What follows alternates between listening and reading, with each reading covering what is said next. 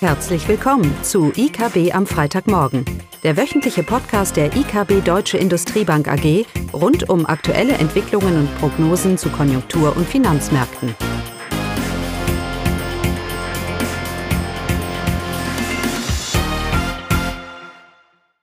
Willkommen zu IKB am Freitagmorgen mit Klaus und mir, Caroline. Ja, die Konjunkturrisiken sind im Fokus obwohl eigentlich die Aktienmärkte durchatmen. Man scheint etwas, äh, die Stimmung scheint sich etwas aufzuhellen. Warum?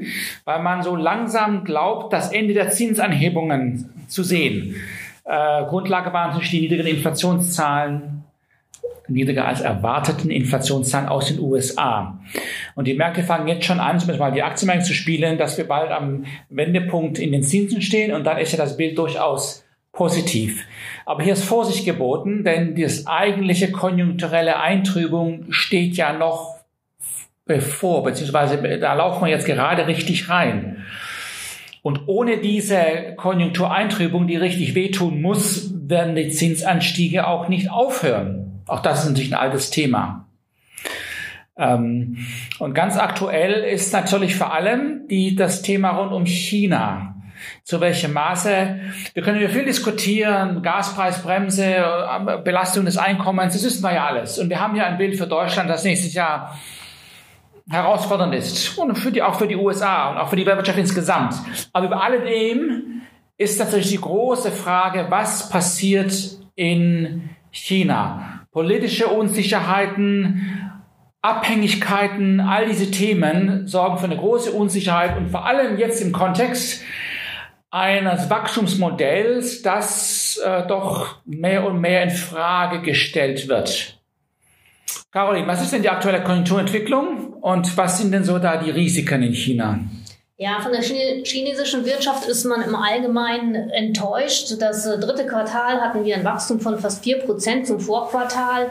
Ähm, das muss man aber allerdings sagen, das ist äh, kein schlechtes Wachstum, weil im Durchschnitt ist die chinesische Wirtschaft um 1,4 Prozent im Quartalsvergleich gewachsen. Also das ist im dritten Quartal schon eine Belebung gewesen. Aber eben die Oktoberdaten, also jetzt der Start ins vierte Quartal, der ist dann doch missglückt. Die Industrieproduktion hat nur ein leichtes Wachstum gezeigt, hat sich weiter abgeschwächt. Einzelhandelsumsätze stagnierten und äh, der, der Immobiliensektor, hier hat sich der Schrumpfungsprozess fortgesetzt. Baubeginne sind gesunken, Häuserpreise sind gesunken. Äh, auch die Frühindikatoren wie Mobilitätsdaten äh, deuten darauf hin, dass das vierte Quartal relativ schwach verlaufen wird, dass wir nur eine schleppende Erholung sehen werden. Zudem äh, die PMIs äh, sind seit äh, tendenziell seit dem dritten Quartal liegen unterhalb der 50-Punkte-Schwelle, also weit, weit entfernt von, vom Expan von der Expansion so dass davon ausgegangen wird, dass jetzt das Abschlussquartal, äh, dass sicherlich hier äh, die Erholung sehr schleppend verlaufen wird. Die Regierung hat darauf reagiert und es gibt jetzt äh, 20, ein 20-Punkte-Programm zur Lockerung der Null-Covid-Politik. Man wird das nicht ganz abschaffen, man wird hier aber Lockerungen vollziehen. Äh, der Immobiliensektor soll unterstützt werden, Bauträger, Immobilienkäufer. Hierzu gibt es 16 Punkte. Aber dieses Programm, das wird insgesamt nicht als Wachstumsprogramm angesehen, sondern eher als ein Stabilitäts Stabilisierungsprogramm.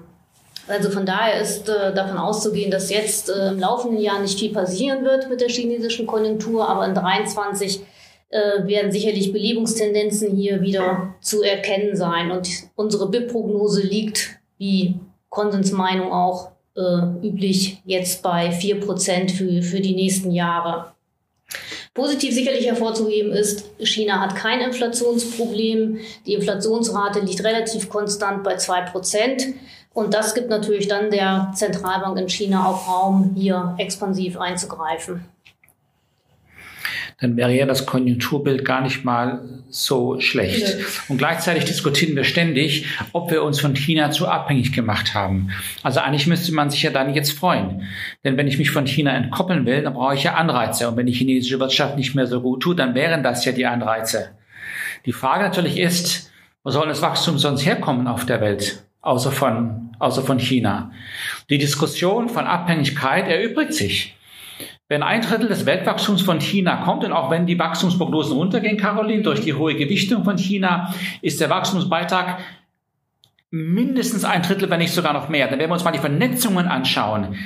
Ähm, dann erkennen wir ja, dass es ja nicht nur um Wachstumsbeiträge, sondern um die hohe Vernetzungsgrad. Die Import- und Exporte in China machen ja fast 50 Prozent des BIPs aus, je nachdem, welche Zahlen man jetzt, man jetzt so nimmt. Das heißt, es ist ja auch ein großer, ein, ein, ein hoher Vernetzung von Handel und natürlich auch, auch äh, Kapital.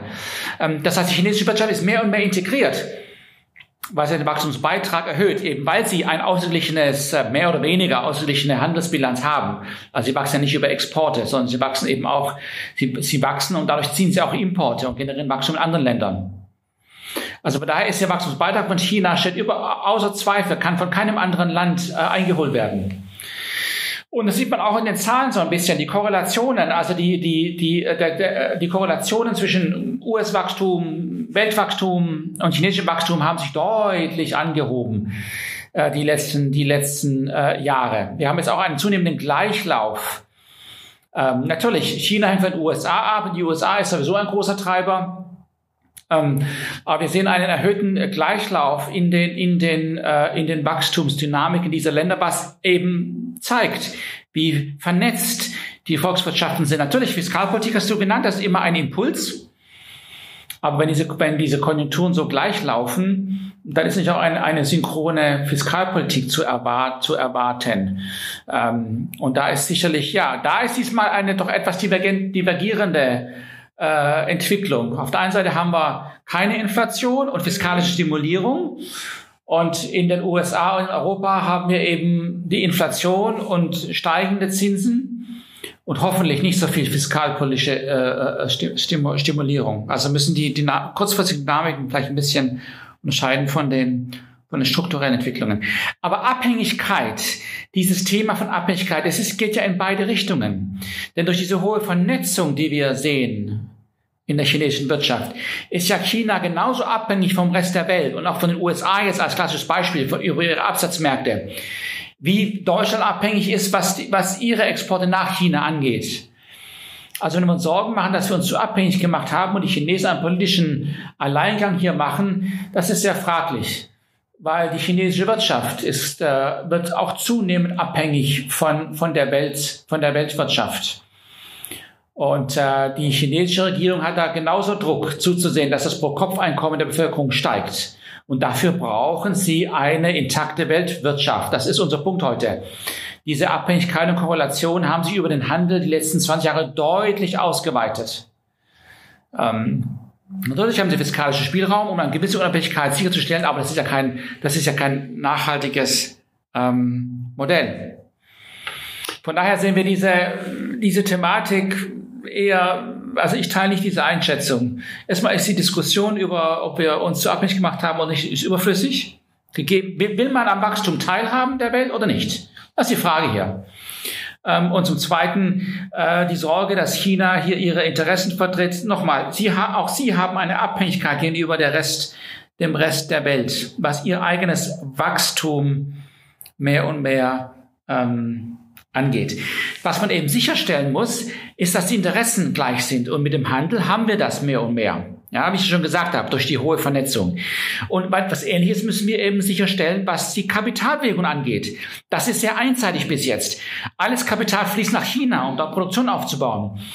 Und relativ wenig fließt von China in andere Länder. Also in andere Industriestaaten, sage ich mal. Im Gegenteil, das wollen wir ja sogar gar nicht. Was überhaupt keinen Sinn macht.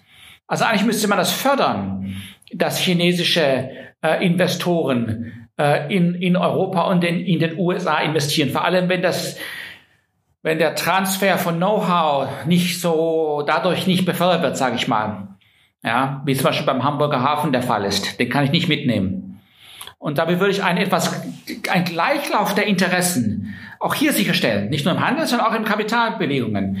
Wäre sicherlich förderlich anstatt diese Panikmacherei über eine, über eine Abhängigkeit von China und so weiter, dass man gegensteuern muss. Okay, aber das ist das, das springt den Rahmen ein bisschen. Wir werden dazu auch nächste Woche eine Kapitalmarkt veröffentlichen, wo wir mal ein bisschen quantitativer tätig werden. Mal schauen, ein Prozentpunkt Wachstumsrückgang in China, was das ganz konkret für Deutschland bedeutet. Okay. Dann. Schönes Wochenende. Tschüss. Das war das wöchentliche IKB am Freitagmorgen. Sie wollen immer über neue Ausgaben informiert bleiben? Dann direkt den Podcast abonnieren.